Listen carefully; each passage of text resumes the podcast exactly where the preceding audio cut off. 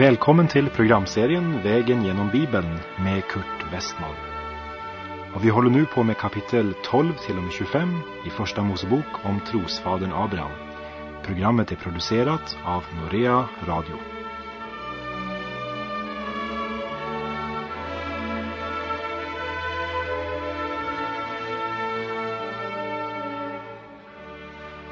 Ja, i det förra kapitlet, kapitel 20, såg vi att synd måste göras upp, bekännas och brytas med innan löftessonen Isak kunde födas för Abraham och Sara. Och nu ska vi se på Första Mosebok kapitel 21 och vi börjar att läsa de två första verserna. Och Herren såg till Sara som han hade lovat och Herren gjorde med Sara som han hade sagt. Sara blev havande och födde åt Abraham en son på hans ålderdom vid den bestämda tid som Gud hade sagt honom. Du kommer att lägga märke till likheter mellan Isaks födsel och Kristi födsel. Och i och med att Isak föds och förhållandet till Ismael så får vi en mycket stark undervisning om den nya födsel och om den gamla natur hos människan. I Galaterbrevet 4, vers 4 står det om Kristi födsel. Men när tiden var fullbordad sände Gud sin son, född av en kvinna, underordnad lagen, för att han skulle köpa dem fria som stod under lagen, så att vi skulle få barnarätt hos Gud. När tiden var fullbordad, ja, Gud har sina bestämda tider och sin rätta tid. Och den som verkligen önskar att vandra med Gud måste lära sig att vänta på dessa tider.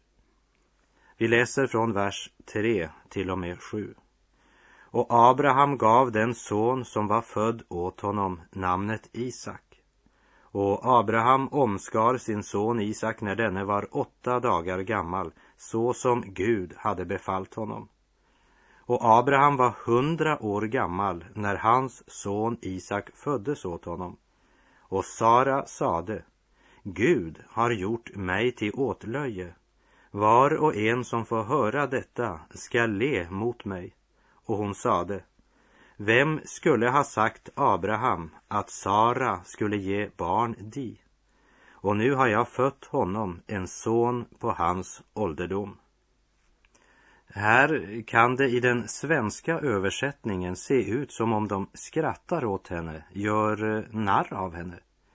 Men i den engelska står det Gud har bringat mig skrattet, glädjen, och alla som hör om det vill glädja sig tillsammans med mig. Det är några bemärkningsvärda sanningar här som vi måste få tag i. För det första, Isaks födsel var ett mirakel. Den bröt med det som skulle ha varit naturligt och i Romarbrevets fjärde kapitel så skriver Paulus om Abraham. Han blev inte svag i sin tro då han, som var nära hundra år gammal, tänkte på att hans egen kropp var så gott som död och att Saras moderliv var dött.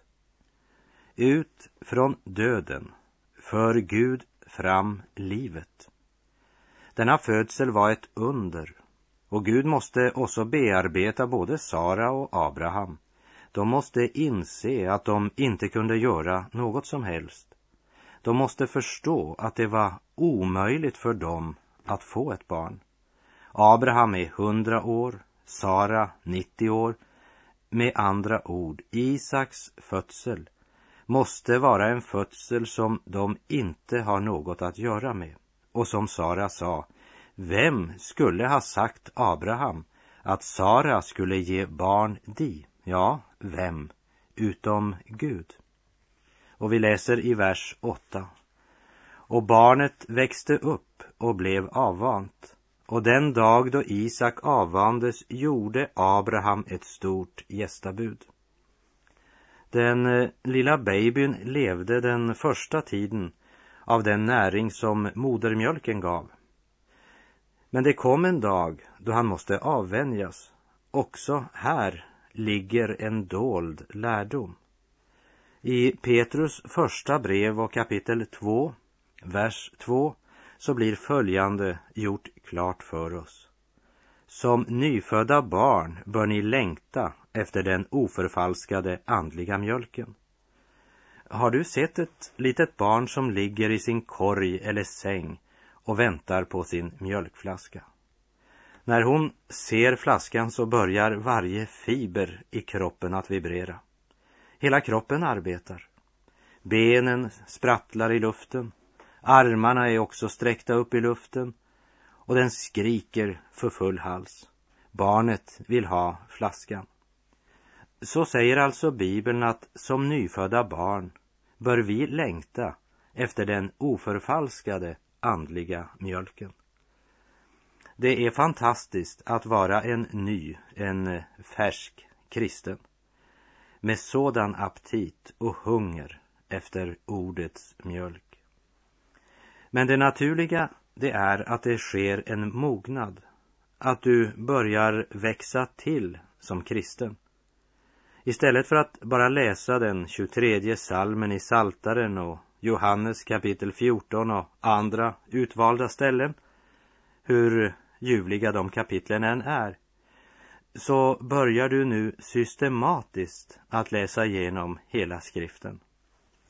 Väx, min kära vän, förbli inte baby för all din tid. Lägg märke till vad Gud säger i Hebreerbrevet 6, verserna 13 och 14. Den som lever av mjölk förstår ännu inte riktigt tal. Han är alltjämt ett barn. Den fasta födan är för dem som har nått andlig mognad. Väx till andlig mognad, min vän. Och vi läser från vers 9 och 10. Då fick Sara se Hagars, den egyptiska kvinnans son, som denne hade fött åt Abraham, leka och skämta. Och hon sade till Abraham, driv ut denna tjänstekvinna och hennes son, ty denna tjänstekvinnas son ska inte ärva med min son Isak. Där eh, står i vår svenska översättning att Sara såg den egyptiska kvinnans son leka och skämta. I den engelska står det att han var hånfull och jäckande. Och i den norska från 1978 står det att Sara såg att den son Hagar från Egypten hade fått med Abraham drev gäck med Isak. Så leken och skämtet var på andras bekostnad. Isaks födsel skapar verkligen en hel del problem i detta hem. Vi ser hur pojken som är född av Hagar spottar och driver gäck med Isak. Ismaels sanna väsen och natur börjar nu avslöja sig. För helt till Isak blir född ser det ut som om Ismael var en god son som uppförde sig bra. Men den fria kvinnans barn får ganska snart tjänstekvinnans son att avslöja sig. Och detta är en stark illustration av den verklighet att en kristen har två naturer. Isak visar i verkligheten själva den princip som uppenbarar sig när en människa blir född på nytt, blir en kristen, får en ny natur. Innan du blir omvänd så har du din gamla natur. Och denna natur den kontrollerar och styr dig. Du gör det du vill, följer minsta motstånds lag, gör det som känns eller upplevs som naturligt. Men det är inte alltid det som känns naturligt, att det är så rent eller snällt. Men så fort du blir född på nytt så får du en ny natur. Ja, men säger du, hur sker det? Att jag blir född på nytt? Ja, så fort en syndare tror i sitt hjärta och med sin mun bekänner Herren Jesus, så får han detta liv. Du får en ny natur och därmed har du två naturer inom dig. Att bli född på nytt, att bli frälst, det betyder att bli löst från alla dina synder och få evigt liv. Att få frid med Gud.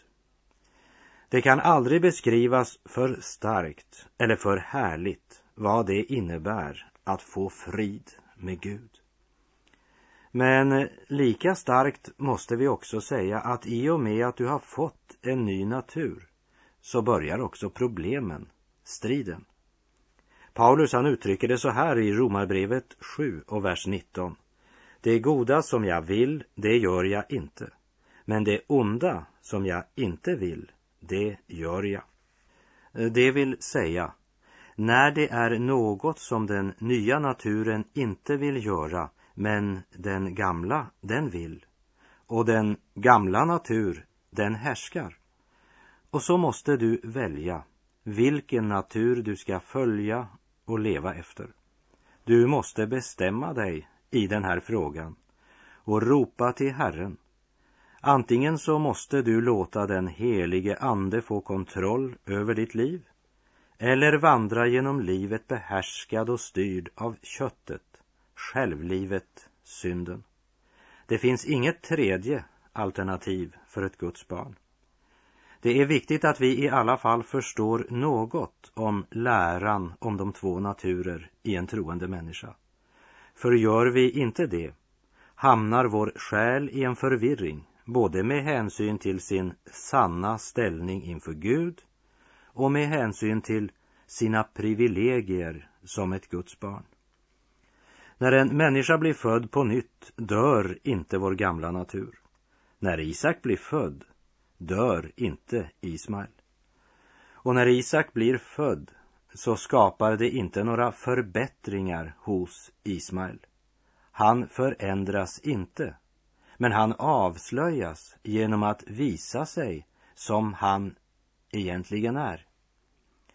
Här kommer vi verkligen in på vad det vill säga att leva som en kristen. Det vill säga att Kristus mer och mer får inflytande över våra liv. Så det blir mer och mer tydligt att Jesus genom tron bor i våra hjärtan. Att han, och inte vårt självliv, är det som styr vårt liv och vår vandring. Och just här är det viktigt att veta att du har två naturer. Vi har vår gamla medfödda natur.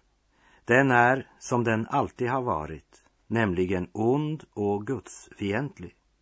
Och det måste vi ha klart för oss, att den har vi i oss också efter att vi har blivit kristna. Men så har vi fått en ny natur. Och det som kännetecknar det nya sinnet som vi har fått är att den är av Gud och som Gud.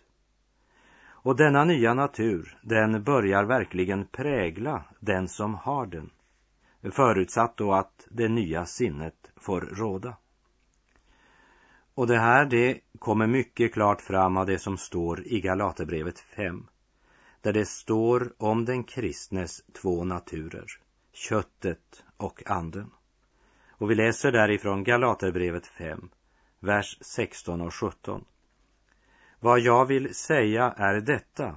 Lev ett liv som är behärskat av anden, så skall ni inte göra det som er syndiga natur har begär till. Den naturen vill raka motsatsen till det som anden vill. Och anden för strid mot den onda naturen. De två bekämpar varandra för att ni inte ska göra vad ni vill. Din gamla natur blir aldrig kristen. Det är många som försöker driva exercis med gamle Adam. Och ibland kan det i tider se ut som om det skulle lyckas. Vi blir lätt bedragna därför att vår gamla natur är religiös. Men den är inte kristen och den kan aldrig bli det. Sara och Abraham börjar inte med en intensiv omskolning för att försöka förvandla Ismael. Jag har en fråga till dig min vän. Blir en människa en kristen genom att uppföra sig som en kristen?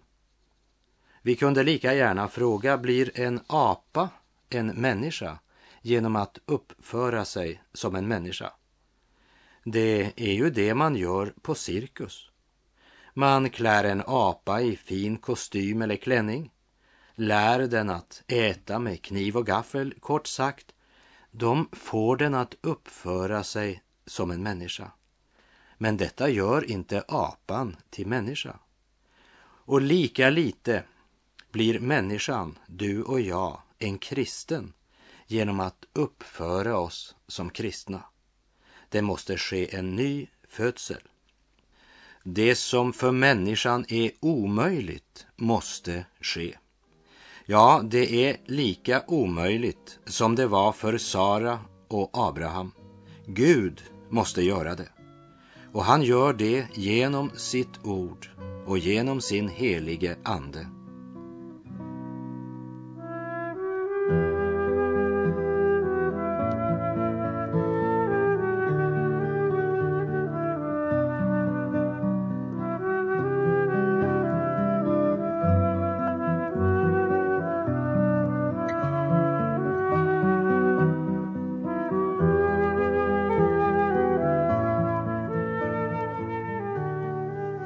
När Sara har bett Abraham om att driva ut tjänstekvinnan och hennes son så står det i vers 11. Det talet misshagade Abraham mycket för hans sons skull. Trots allt så är ju rent mänskligt Ismael Abrahams son, lika mycket som Isak.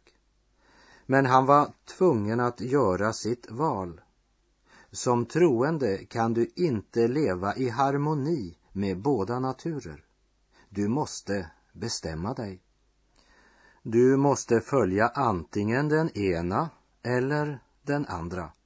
Som profeten Elia säger till Israels folk på Karmel, som det står om i Första Konungabok kapitel 18 och vers 21. Hur länge vill ni halta på båda sidor? Är det Herren som är Gud så följ efter honom. Här ligger förklaringen till mycket vacklande och mycket osäkerhet bland många kristna idag. De vill göra sällskap med världen och de vill vandra med Gud. Det är andlig schizofreni att försöka båda delarna. Lagen försökte att styra människans gamla natur, men misslyckades.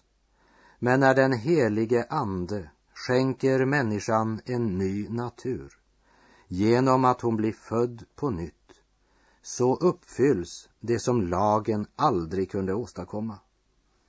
Men nu vill jag att du ska lägga märke till några jämförelser mellan Isaks födsel och Jesu Kristi födsel.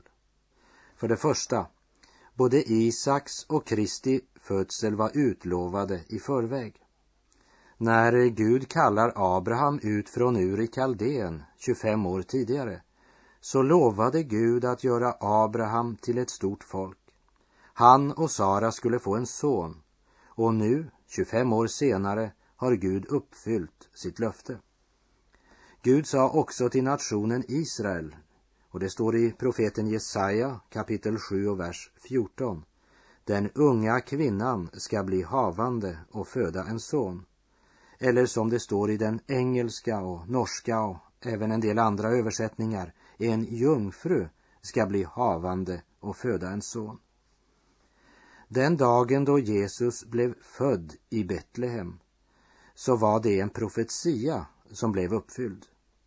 Både Isaks och Kristi födsel var utlovade i förväg. Och för det andra ser vi att båda födslarna hade en lång tid mellan löfte och uppfyllelse. För Isaks del 25 år efter att Gud lovat så blev Isak född. Och för Jesu födsel så går löftet genom generationer. Till exempel, Gud hade lovat att det skulle komma en av Davids ett. Och det var tusen år förrän Kristus blev född. Och det tredje, när dessa födslar blev proklamerade verkade det helt otroligt och omöjligt, både för Sara och för Maria. Du kanske minns ifrån kapitel 18 när de som besökte Abraham proklamerade att på denna tid nästa år ska Sara ha en son. Så upplevde Sara det så otroligt att hon log. Det var skrattretande otroligt. Och vem var egentligen den förste som ifrågasatte jungfrufödsel? När ängeln hade kungjort att hon skulle bli havande och föda en son och ge honom namnet Jesus, så sa Maria, hur ska detta ske? Jag har ju aldrig haft någon man. Och det fjärde, både Isak och Jesus fick namn innan de blev födda. Abraham och Sara fick klar besked att de skulle kalla sonen för Isak. Och till Josef så sa ängeln, och det står i Matteus kapitel 1, hon ska föda en son och du ska ge honom namnet Jesus, ty han ska frälsa sitt folk från deras synder. Och det femte, både Isak och Jesu födsel skedde på den av Gud bestämda tiden. Vi ser här i Första Mosebok kapitel 21 och vers 2. Sara blev havande och födde åt Abraham en son på hans ålderdom vid den bestämda tid som Gud hade sagt honom. Och när det gäller Kristi födsel så skriver Paulus i Galaterbrevet 4, vers 4. Men när tiden var fullbordad sände Gud sin son. Och för det sjätte, både Isaks och Jesu födsel var ett under. Isaks födsel var ett under. Och vår Herre Jesu Kristi födsel var verkligen ett under. Ingen man hade del i den. Och det sjunde, både Isak och Jesus var verkligen lydiga inför sin far, helt till döden. I kapitel 22 som vi ska se på i nästa program ska vi läsa om Isak som offras av sin far. Isak råkade vara omkring 33 år gammal när detta hände och han gick ensam med sin far det sista stycket upp till offerplatsen.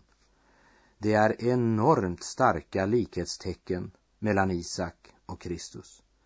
Och för det åttonde och slutligen Isaks mirakulösa födsel är en åskådningsundervisning om Kristi uppståndelse. Vi har tidigare nämnt Paulus ord i Romarbrevet 4 och 19 om Abraham som inte blev svag i sin tro när han tänkte på att hans egen kropp var så gott som död och att Saras moderliv var dött. Från döden kom Isaks liv. Det är uppståndelsen det. Och vi läser från vers 12. Men Gud sade till Abraham, du må inte för gossens och för din tjänstekvinnas skull låta detta misshaga dig. Lyssna till Sara i allt vad hon säger dig, ty genom Isak är det som säd skall uppkallas efter dig. Gud gör det absolut klart för Abraham att han inte accepterar Ismael som den utlovade löftessonen. Och vi läser i vers 13. Men också tjänstekvinnans son ska jag göra till ett stort folk. Guds löfte var att också Ismael ska han göra till ett folk. Så också efter Ismael skall nationer framstå därför att han är Abrahams son. Och vi läser från vers 14 till och med 21. Tidigt följande morgon tog Abraham bröd och en lädersäck med vatten och gav det åt Hagar. Han lade det på hennes rygg och gav henne också barnet och lät henne gå. Och hon begav sig iväg och irrade omkring i Bersebas öken. Men när vattnet i lädersäcken hade tagit slut kastade hon barnet ifrån sig under en buske och gick bort och satte sig ett stycke därifrån, på en bågskotts avstånd. Ty hon tänkte, jag förmår inte se på hur barnet dör. Och där hon nu satt på något avstånd brast hon i gråt. Då hörde Gud gossens röst och Guds ängel ropade till Hagar från himmelen och sade till henne, vad fattas dig, Hagar? Frukta inte, ty Gud har hört gossens röst där han ligger. Gå och lyft upp gossen och ta honom vid handen. Jag ska göra honom till ett stort folk. Och Gud öppnade hennes ögon så att hon fick syn på en vattenbrunn. Och hon gick dit och fyllde sin lädersäck med vatten och gav gossen att dricka. Och Gud var med gossen, och han växte upp och bodde i öknen och blev med tiden en bågskytt. Han bodde i öknen Paran och hans moder tog en hustru åt honom från Egyptens land. Från och med vers 21 här i kapitel 21 avslutar skriften talet om de två bröderna. Nu är det löftessonen och hans efterkommande vi ska följa. Och vi läser vers 22 och 23. Vid den tiden kom Abimelek med Pikol, sin härhövitsman, och talade med Abraham och sade Gud är med dig i allt vad du gör. Så lova mig nu här med ed vid Gud att du inte ska göra dig skyldig till något svek mot mig eller mina barn och efterkommande, utan att du ska bevisa mig och det land där du nu bor som främling samma godhet som jag har bevisat dig. Med andra ord, här möter vi Abimelek, en hedning, som av Abrahams liv och vandring har förstått att mannen lever med Gud.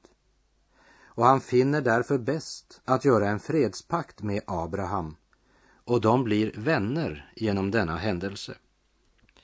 Och vi läser ifrån vers 32 och 33. När det så slutit förbund vid Berseba stod Abimelek och hans härhövitsman Pikol upp och vände tillbaka till Filisternas land. Och Abraham planterade en tamarisk vid Berseba och åkallade Herrens, den evige Gudens namn. Var Abraham än kommer så åkallar han Herrens namn. Och vi läser i vers 34. Och Abraham bodde i Filisternas land en lång tid. Kapitlet avslutar med orden som bekräftar att Abraham var en främling i det land som Gud hade lovat honom. Abraham, trons far, vet att Gud uppfyller inte alla våra önskningar, men han uppfyller alla sina löften. Löftena kan inte svika. Och med det så säger jag tack för den här gången. På återhörande om du vill. Herren vare med dig. Må hans välsignelse vila över dig. Gud är god.